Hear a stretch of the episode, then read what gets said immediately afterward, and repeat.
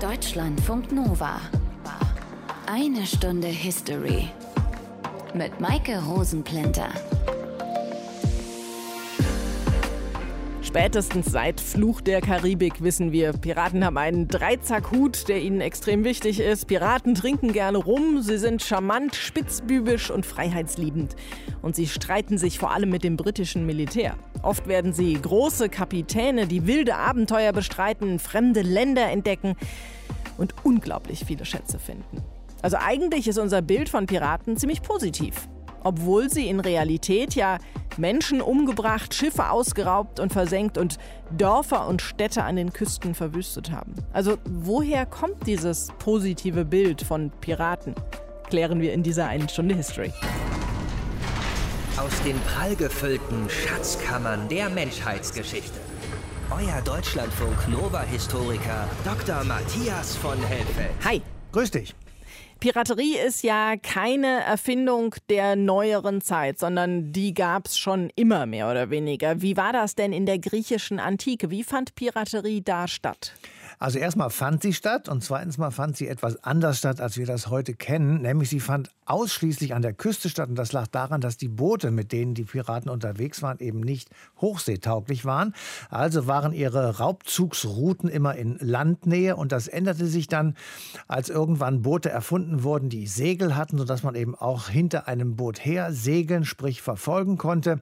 Und dann wurden eben vorbeifahrende Boote attackiert und nicht nur kleinere Ortschaften an der Küste. Und übrigens so ganz nebenbei, einer der berühmtesten Piraten, das war ein ganz, ganz berühmter Grieche, nämlich Odysseus. Hm. Waren das denn auch schon gesuchte Verbrecher oder galt Piraterie in der griechischen Antike als normal? Naja, ähm, wahrscheinlich war es eher normal, jedenfalls am Anfang. Allerdings, das muss man immer einschränken, sagen wir wissen wirklich sehr wenig über die Frühgeschichte Griechenlands, sage ich jetzt mal so, zwischen dem 13. und dem 8. Jahrhundert vor Christus. Da gab es natürlich keine Quellen, es gibt kaum Hinweise in den historischen Darstellungen, die wir so kennen, aber mit dem Beginn der Polisgesellschaft, also etwa 600 vor Christus, da änderte sich dann sozusagen die Berichterstattung über die Piraterie. Die wird dann nämlich auf einmal negativ konnotiert.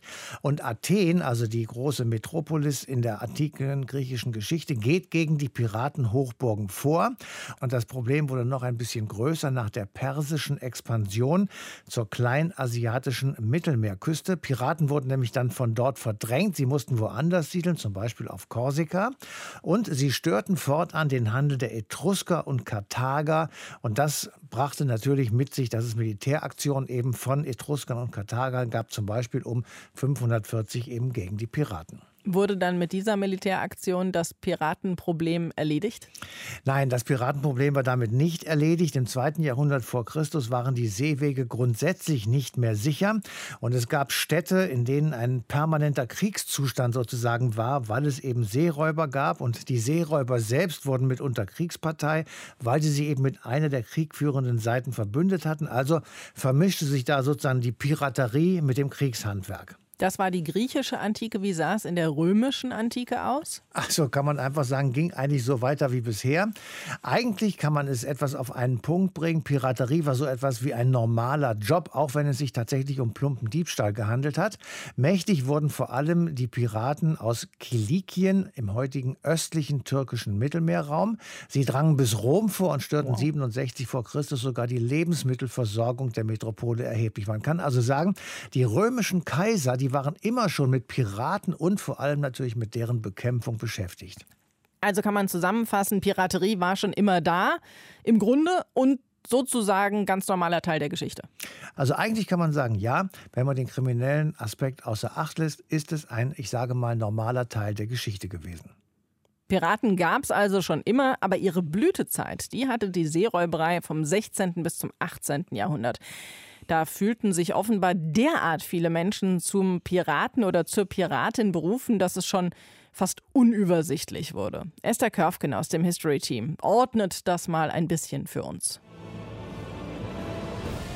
Da hatten die Spanier und Portugiesen wohl nicht mitgerechnet. 1494 hatten sie vertraglich die neue Welt unter sich allein aufgeteilt, brachten aus Amerika eine Schiffsladung nach der anderen, Gold, Silber und feinste Stoffe in die Heimat und wurden auf See von Briten, Niederländern und Franzosen regelrecht gejagt. Oft hatten die Angreifer dafür sogar eine offizielle Vollmacht von ihrem König, einen Kaperbrief.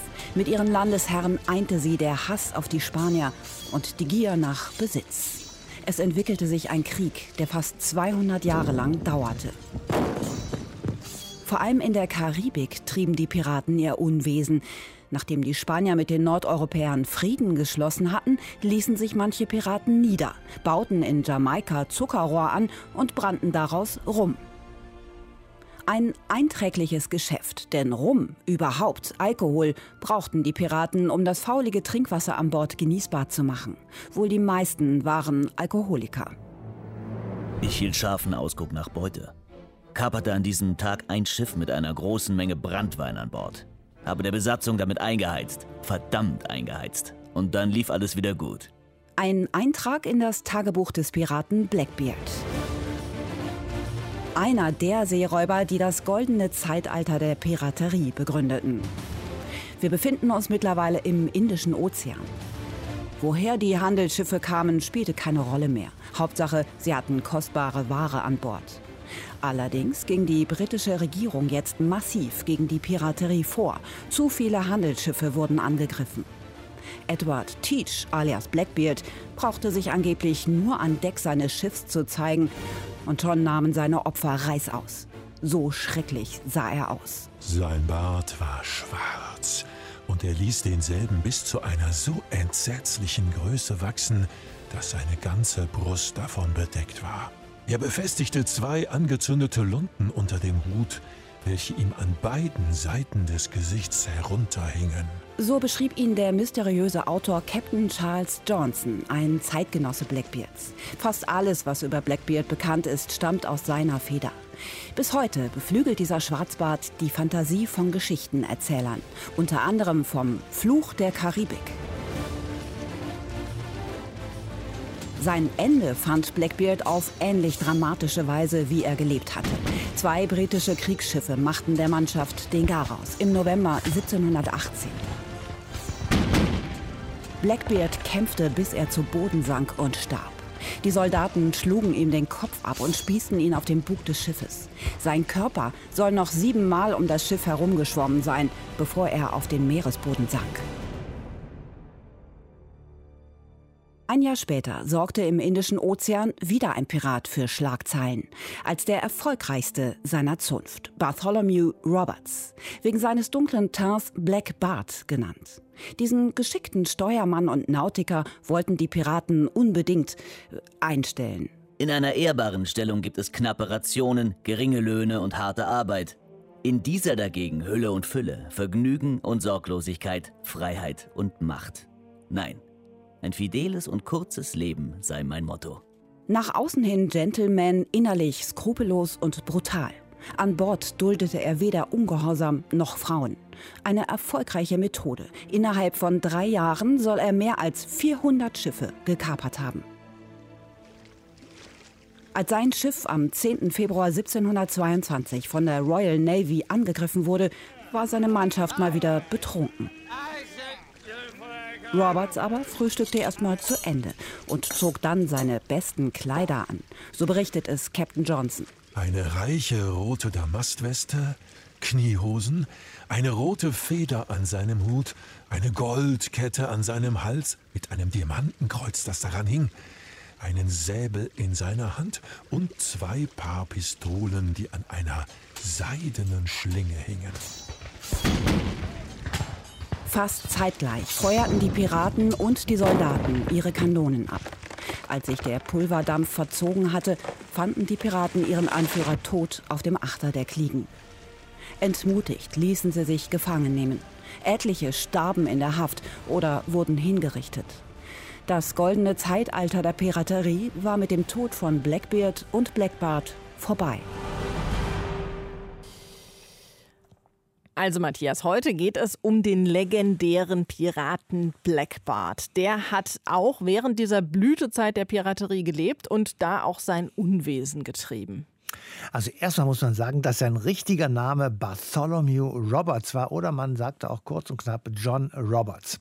Geboren ist er im Jahr 1682 in Pembrokeshire im Südwesten von Wales. Gestorben ist er am 10. Februar 1722 in Kap Lopez.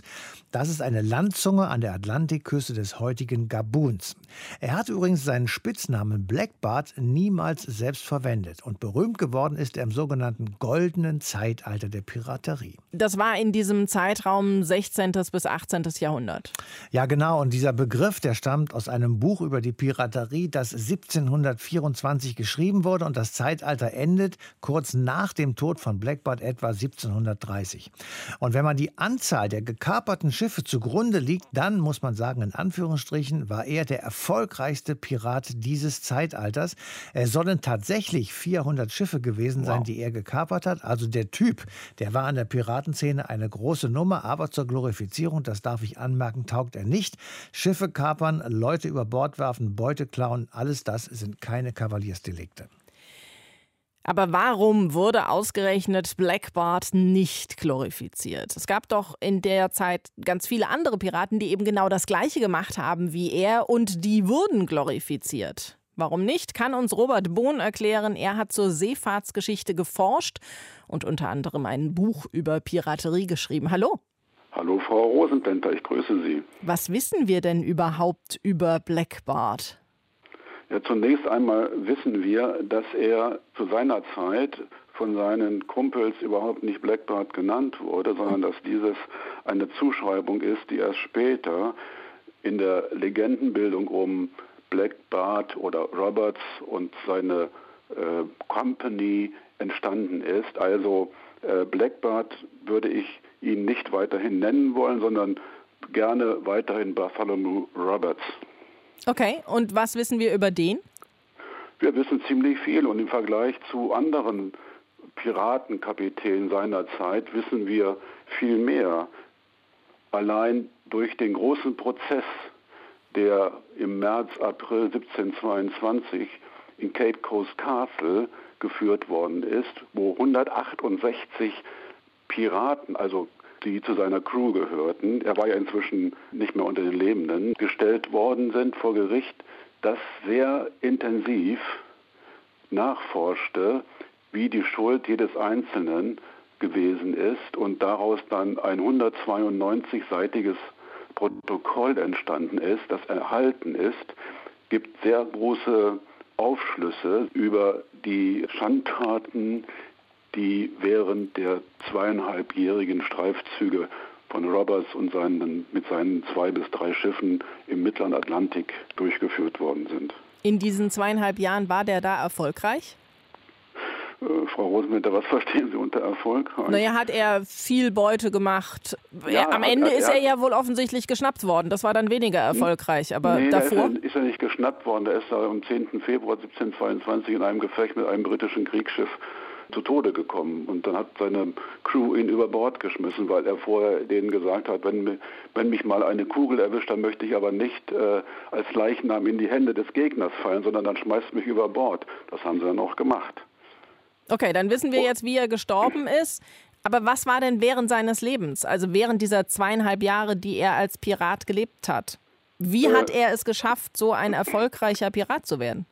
Er hat im Unterschied zu den meisten anderen Piratenkapitänen, die sich ja in der Regel durch Gewalt auf diesen Posten aufgeschwungen hatten, hat er eine solide seemännische Karriere vor seinem Piratendasein gehabt, nämlich ungefähr 20 Jahre lang ist er zur See gefahren und hat es am Ende bis zum Steuermann gebracht. Das heißt, er kannte etwas, was viele andere Piratenkapitäne seiner Zeit nicht hatten, nämlich nautische und navigatorische Kenntnisse. Er war während seiner Zeit als einfacher oder normaler Seemann im sogenannten Sklavenhandel unterwegs auf verschiedenen Schiffen zwischen Afrika und Mittel- und Nordamerika. Er kannte die Routen, er kannte die Gewässer, er wusste, wo man Beute machen kann. Und dann, als er da Ende 1719 in die Hände des Hole Davis äh, fiel, also dem äh, Piratenkapitän Hole Davis, da wechselte er seinen Beruf vom normalen Steuermann zum Piraten. Und nachdem Howell Davis kurz darauf selber zu Tode kam beim Überfall auf die Insel Principe vor, äh, also in der Guinea-Bucht, da hat man ihn schon recht bald zum Kapitän gewählt, weil er eben diese Kenntnisse hatte. Und diese Kenntnisse, wie gesagt, die navigatorischen, nautischen Kenntnisse und äh, die Kenntnisse über Seehandelsrouten, über Gewässer, über Handelsplätze und so weiter, haben dazu beigetragen, dass er innerhalb dieser gut zwei Jahre etwa 400 Schiffe aufbringen konnte und dazu noch diverse Handelsstationen überfallen hat. Ein Problem für ihn war, wie auch für andere Piratencrews seiner Zeit, dass sie nicht mehr wie die in den Jahrzehnten zuvor die Möglichkeit hatten, die Beute loszuwerden. Das heißt, es gab keine Abschlagsplätze, wo die hinfahren konnten? Insbesondere die englischen Behörden haben die Schrauben immer weiter angezogen durch verschiedene gesetzgeberische Maßnahmen, um eben diese Kumpanei zwischen Piraten und Handelsleuten, insbesondere in den nordamerikanischen Kolonien, besonders New York und Boston als große Umschlagplätze piratischen Guts zu nennen, dass das nicht mehr möglich war dieser Wechsel vom Steuermann, von einem guten Beruf, sage ich mal, zur Piraterie, das ist ja schon ein, ein, krasser Übergang. Welches Ansehen hatten Piraten denn im 18. Jahrhundert? Äh, Frau Rosenbender, darf ich mal eine Gegenfrage stellen? Dürfen Sie. Welches Ansehen haben Piraten heute, die in der Guinea-Bucht und vor Somalia tätig sind? Kein gutes. Ja, und das war damals nicht anders. Und warum konnte diesen Piraten zu der Zeit von Roberts so schwer Einhalt geboten werden? Es wurde denen ja Einhalt geboten, wenn man das mal vergleicht mit äh, den Jahrzehnten um, äh, um 1700 war jetzt in den 17, Anfang der 1720er Jahre die Möglichkeit viel, viel größer geworden, diesen, diesem Treiben ein Ende zu bereiten oder Einhalt äh, zu gebieten. Und die Hinrichtungszahlen von Piraten in diesen Jahren machen das ganz besonders deutlich. Und äh, vor allen Dingen auch, dass äh, nun auch die britische Royal Navy sich ähm, bereit erklärte, in Gewässern, zum Beispiel der Guinea-Bucht oder auch im Indischen Ozean, äh, Patrouillenfahrten durchzuführen, um eben Piratencrews von dort zu vertreiben, zeigt, dass man doch auch tatsächlich versuchte, das Piratenwesen einzudämmen. Und das ist am Ende der, 19, der 1720er Jahre ja auch durchaus erfolgreich gewesen. Da, da gab es dann nicht mehr so viele oder kaum noch wie im Vergleich von äh, zehn Jahren zuvor. Wurde denn gegen die Piraten auch mit irgendwelchen Gesetzen vorgegangen? Ja, insbesondere von London, also von den britischen Behörden, wurde versucht, durch gesetzgeberische Maßnahmen das Piratenwesen in den Griff zu bekommen. Es gab bereits 1700 erste gesetzgeberische Maßnahmen, äh, die dazu führten, dass nun äh, Piraten, wenn sie gefasst wurden, auch in den Kolonien oder auch in Handelsstationen abgeurteilt und hingerichtet werden konnten. Vordem war das nur möglich, dass Piraten, wenn sie gefangen waren, nach London gebracht werden mussten, um dort äh, vor Gericht gestellt zu werden.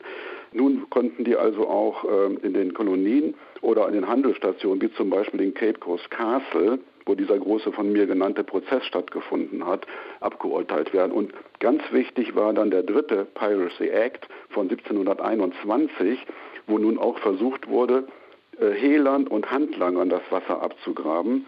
Denn dieses Gesetz setzte nun den Kauf und Weiterverkauf piratischen Raubgutes, wie überhaupt jede Unterstützung von Seeräubern, mit Piraterie gleich und konnte nun auch mit dem Tode bestraft werden.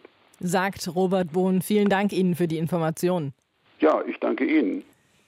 Matthias, wir haben eben schon gehört, dieses goldene Zeitalter der Piraterie, das war eigentlich keine angenehme Zeit. Warum wurde das dann so glorifiziert? Wer war dafür verantwortlich? Naja, da kann man vielleicht sagen, es waren die Umstände, wie immer natürlich, und auch die Personen. Und beides ist ja immer so üblicherweise dafür verantwortlich, irgendetwas irgendwie zu bezeichnen. Die Handelsrouten zwischen den Kolonien und den europäischen Häfen, die wurden immer lukrativer, insbesondere dann, wenn spanische Schiffe von Südamerika nach Spanien Spanien fuhren und oft, und das kommt eben auch noch dazu, waren die Piraten von konkurrierenden Kolonialmächten unterstützt. Aber dieses Zeitalter der Piraterie, das wurde auch geprägt von der klaren Struktur auf einem Piratenschiff und von einem Verband von mehreren Piratenschiffen. Es gab so etwas wie, sagen wir mal, Mitbestimmung auf einem Piratenschiff und eingeschränkte Befugnisse des Kapitäns, die galten nur dann, wenn nicht gekämpft wurde. Das heißt, es gab ganz klare Regeln auf diesen Schiffen. Gab es denn solche Regeln auch bei der Aufteilung der Beute? Ja, absolut. Es wurde genau festgelegt, wer für welche Leistung was bekommt. Und es wurden auch Entschädigungen gezahlt, etwa für den Verlust von Armen oder Beinen. Oder im Fall des Todes eines Seeräubers, da bekamen die Angehörigen Geld. Und was dann noch übrig blieb, das wurde nach einem festen Schlüssel verteilt. Also, das war ein in sich durchaus funktionierendes System und es war sehr erfolgreich aus der Sicht der Piraten und es war sehr störend und sehr bedrohlich aus der Sicht der überfallenen Schiffe. Dieses für die Piraten goldene Zeitalter, das bespreche ich jetzt noch ein bisschen ausführlicher mit Jan Witt. Er ist Historiker des Deutschen Marinebundes und Experte für die Geschichte der Piraterie. Hallo. Moin. Was hat denn das goldene Zeitalter der Piraterie überhaupt ausgezeichnet? Das goldene Zeitalter der Piraterie zeichnet im Wesentlichen aus, ähm, dass es damals eine Vielzahl von Piraten gab, die teilweise auch spektakuläre Erfolge erzielt haben wie beispielsweise Henry Avery, der das Schiff des Großmoguls aufbrachte, einer der reichsten Prisen aller Zeiten und einige andere spektakuläre Erfolge. Und vor allem, es gab natürlich zahllose, ich möchte mal sagen, schillernde Charaktere, die damals durchaus schon journalistisch ausgeschlachtet wurden ist ja auch die Zeit so der beginnenden, äh, ich will noch nicht sagen Massenmedien, aber allgemeiner Medien, Zeitungen, Flugblätter und nicht zu vergessen natürlich das berühmte Buch über die berühmtesten Piraten seiner Zeit von Captain Johnson, The Most Notorious Pirates das natürlich ein riesiger Erfolg war und äh, ja, so ähnlich wie heute True Crime Stories natürlich auch die Leute zu einem wohligen Gruseln veranlasst hat. Also die waren einfach populär damals, könnte man sagen. Naja, aber viele Piraten heißt ja im Grunde auch viele Schicksale, viele Überfälle, viel Kummer. Ist dann diese Bezeichnung goldenes Zeitalter der Piraterie nicht eher eine Verharmlosung der Situation? Also man kann schon sagen, dass das in gewisser Weise ein Euphemismus ist. Nicht? Äh, man sollte sich eben immer wieder vor Augen führen, dass an Piraterie im Grunde nichts Romantisches dran ist. Also was wir kennen aus Filmen wie Fluch der Karibik, Der rote Korsar, Blackbeard oder diese Serie Black Sails, das ist natürlich alles eine Verklärung von Schwerverbrechern. Also kurz gesagt, die Geschichte der Piraterie ist eine Geschichte von Raub, Mord, Totschlag und Vergewaltigung. Da ist nichts wirklich Heroisches dran. Es gibt aber ja immer wieder Versuche von Sozialromantikern, denen irgendwas anzudichten wie eine egalitäre Gesellschaft, dass das irgendwelche Sozialrebellen gewesen seien, die sich nun gegen Unterdrückung und die hierarchische Gesellschaft des 18. Jahrhunderts aufgelehnt haben gegen die Ständegesellschaft, halte ich persönlich nach meinen Studien für absoluten Quatsch. Im Gegenteil, ich würde immer behaupten, Piraten sind letztendlich der Inbegriff des Kapitalismus. Das Piratenschiff ist quasi das äh, Betriebskapital und die Piratenmannschaft sind die Shareholder und die haben tatsächlich auch unterschiedliche Anteile. Nicht? Also das ist nicht so, dass jeder an Bord eines Piratenschiffes den gleichen Anteil kriegt, sondern das ist natürlich gestaffelt. Der Kapitän des Piratenschiffs kriegt natürlich mehr als der einfache Schiffsjunge. Auch da zeichnet sich das eben ab, dass da eben Hierarchien gab, wie auch an Bord anderer Schiffe auch. Woher kamen die Piraten im 18. und 19. Jahrhundert überhaupt? Im 19. Jahrhundert weniger. Da gibt es noch einige Gelegenheitspiraten, zumindest was die europäische Piraterie angeht. Im 18. Jahrhundert, also wir sprechen hier tatsächlich so um die Zeit ab 1730, auch schon ein bisschen früher, Ende des 17. Jahrhunderts. Man könnte sagen, das korreliert immer mit dem Ende von Kriegen. Das heißt, Damals wurde in Seekriegen nicht nur die königliche Flotte eingesetzt, also die richtige Marine, sondern auch sogenannte Kaperschiffe. Das waren Schiffe privater Eigner, die mit einem sogenannten Kaperbrief ausgestattet waren und damit hatten sie die Erlaubnis, quasi als privates Kriegsschiff Schiffe des Feindes anzugreifen, um Beute zu machen. Und die haben sich natürlich nicht auf feindliche Kriegsschiffe gestürzt, sondern auf feindliche Handelsschiffe, weil die natürlich wesentlich leichtere Opfer sind und wesentlich mehr Profit versprechen. Es waren also quasi lizenzierte Piraten. Und nach dem Ende des Krieges wurde natürlich nicht nur die Marine abgerüstet, sondern auch diese Kaperfahrer zurückgerufen. Das heißt, die Kaperbriefe verloren ihre Gültigkeit und äh, das hat dann der eine oder andere zum Anlass genommen, äh, quasi als Freiberufler weiterzumachen, also quasi vom lizenzierten Piraten zum illegalen Seeräuber. Daraus rekrutierten sich dann gerade zu Beginn des 18. Jahrhunderts in diesem goldenen Zeitalter eben eine große Anzahl der Piraten. Gab es denn irgendwelche Schwerpunktregionen für Piraterie? Ja, die Schwerpunkte der Piraterie, das war natürlich zum einen die Karibik, weil es dort eben sehr wertvolle Ladungen gab oder auch Westafrika oder auch der Indische Ozean. Und das hat sich dann auch ganz gerne mal so ein bisschen verschoben. Es ist eben tatsächlich auch so, dass die Piraten nicht nur Gold und Silber und Juwelen erbeuteten, sondern oftmals eben auch schlicht und einfach Handelsschiffe mit einer wertvollen Ladung, die sie natürlich wieder irgendwo loswerden mussten. Und dementsprechend gab es dann also auch durchaus Anlaufpunkte auf Madagaskar, oder auch in einigen Städten Nordamerikas, ähm, wo dann eben entsprechende Kaufleute mit der, ich möchte mal sagen, notwendigen moralischen Flexibilität saßen, die also diese Kaper oder diese Piratenbeute aufgekauft haben zu sehr günstigen Preisen und sich damit also eine goldene Nase verdient haben. Nicht? Also es ist sozusagen nicht immer nur das Geschäft auf See, sondern es gibt auch die Hinterleute, die Hintermänner quasi an Land, die Hehler an Land, die dann sozusagen erst diese Waren in Gold und Silber verwandeln was dann eben tatsächlich die Piraten meistens dann wieder in den örtlichen Kneipen und Bordellen auf den Kopf gehauen haben. Also bei Piraten kann ich mir vorstellen, dass Rum eine ziemlich wertvolle Ware war, die sie gebeutet haben. Aber was waren denn da wertvolle Beutestücke? Beispielsweise ganz wichtig in der Karibik so etwas wie Zucker oder auch Tabak. Agrarprodukte. Nicht? Also die Karibikinseln haben ja deswegen floriert, weil das damals Monokulturen waren, die eben entsprechend tatsächlich dann hauptsächlich Zucker produzierten. Die Arbeit haben dann eben Sklaven erledigt. Das heißt, ähm, die Piraten haben durchaus auch mal Sklavenschiffe aufgebracht. Und die haben die Sklaven nicht zwangsläufig freigelassen, wie das immer gerne behauptet wird. Nicht? Es waren eben tatsächlich in erster Linie knallharte Geschäftsleute, die haben die natürlich auch weiterverkauft.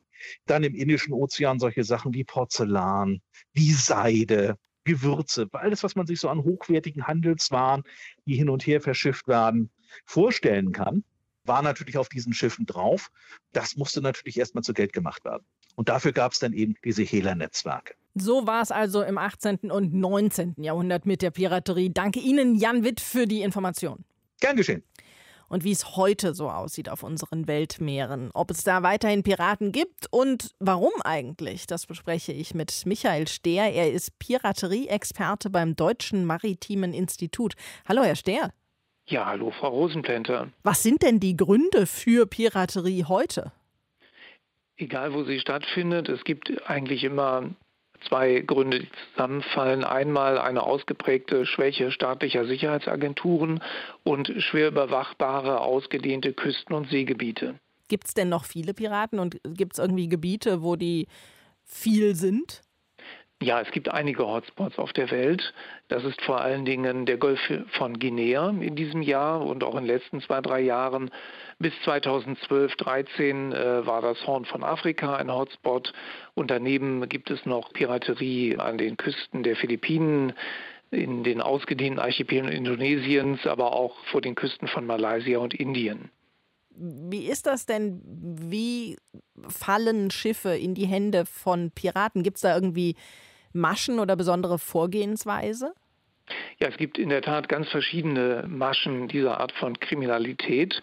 Beispiel Golf von Guinea. Hier ist es primär mal die Entführung von Seeleuten, die Lösegeld einbringt, und zwar im beträchtlichen Umfang.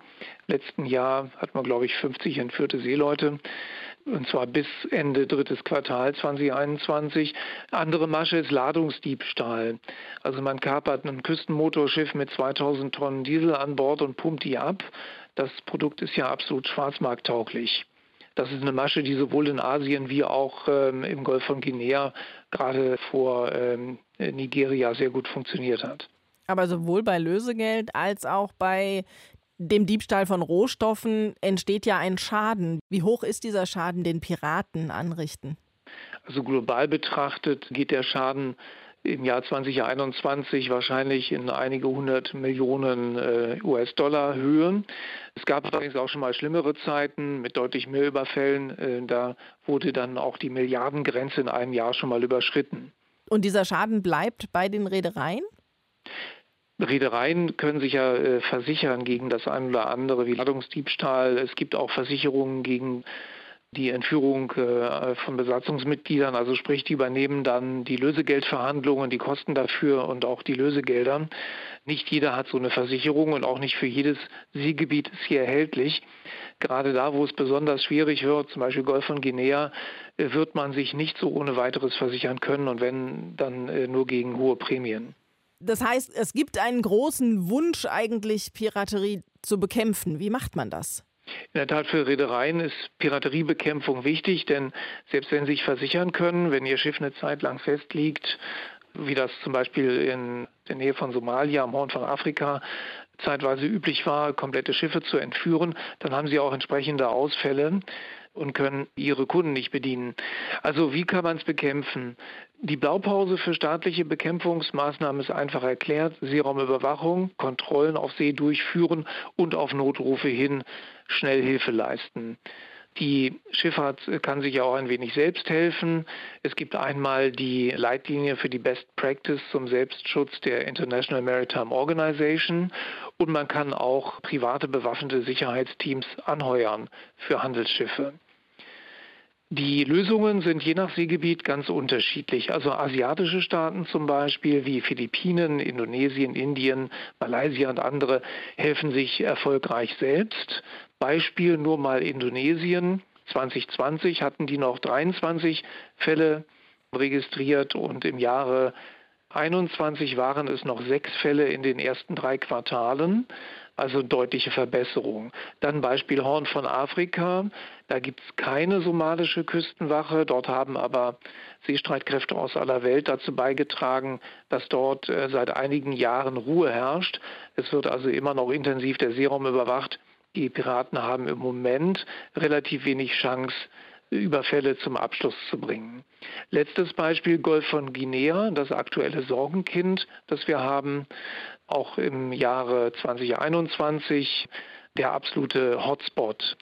Also dort verstärken zwar die Anrainerstaaten ihre Aktivitäten, hinken aber den Piraten aufgrund der Größe des Seegebietes immer noch deutlich hinterher und ähm, Seestreitkräfte aus aller Welt helfen auch dort im Moment aus.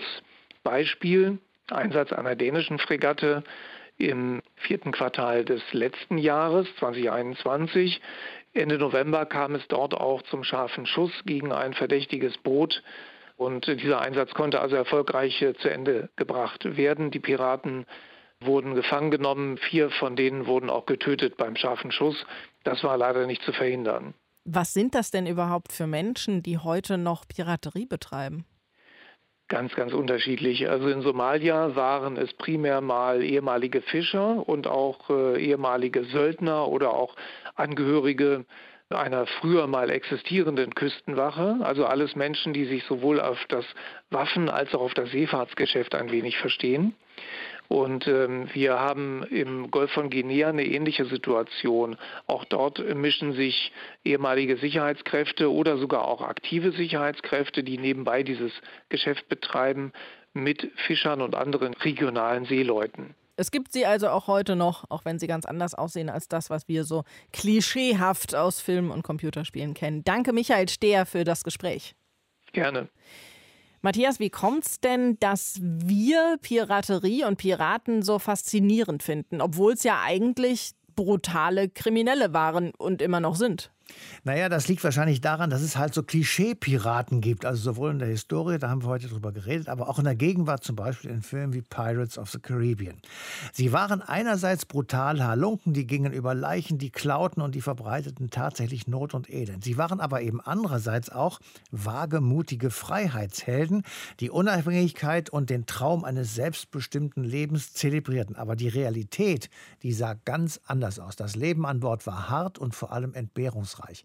Viele Piraten waren vor den unmenschlichen Bedingungen auf Handelsschiffen geflohen und nicht selten standen Piraten unter dem Schutz eines Königs. Und zum Schluss noch ein Zitat von Jan Witt, den haben wir ja eben schon gehört aus seinem Buch Piraten. Zitat: Die wahre Geschichte der Seeräuberei ist eine endlose Abfolge von Mord, Plünderung und Vergewaltigung. Und das gilt auch für die heutigen Piraten. Trotzdem Fluch der Karibik, finde ich, geht einfach immer wieder. Wechseln wir zurück ans Land, an unsere Universitäten. Und da gibt es das Bundesausbildungsförderungsgesetz, kurz BAföG. Das regelt, wie viel staatliche Unterstützung Schülerinnen und Schüler und Studierende bekommen und ob überhaupt. 1972 wurden so viele Menschen gefördert wie nie wieder, nämlich 44,6 Prozent aller Studierenden damals bekamen einen Zuschuss. Das ist unser Thema in der nächsten Eine Stunde History. Bis dahin euch eine schöne Zeit, macht's gut.